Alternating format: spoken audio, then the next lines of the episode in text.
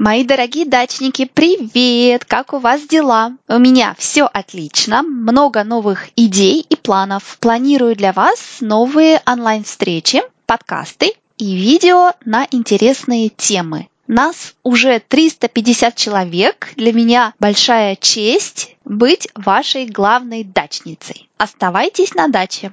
Сегодня у нас грамматическая тема – императив. По-русски мы говорим повелительное наклонение.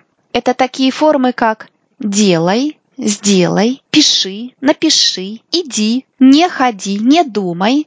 Это императив или повелительное наклонение.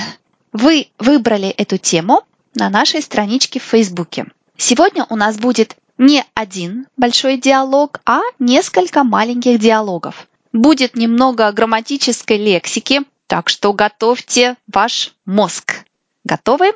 Поехали! Императив. Императив – это форма,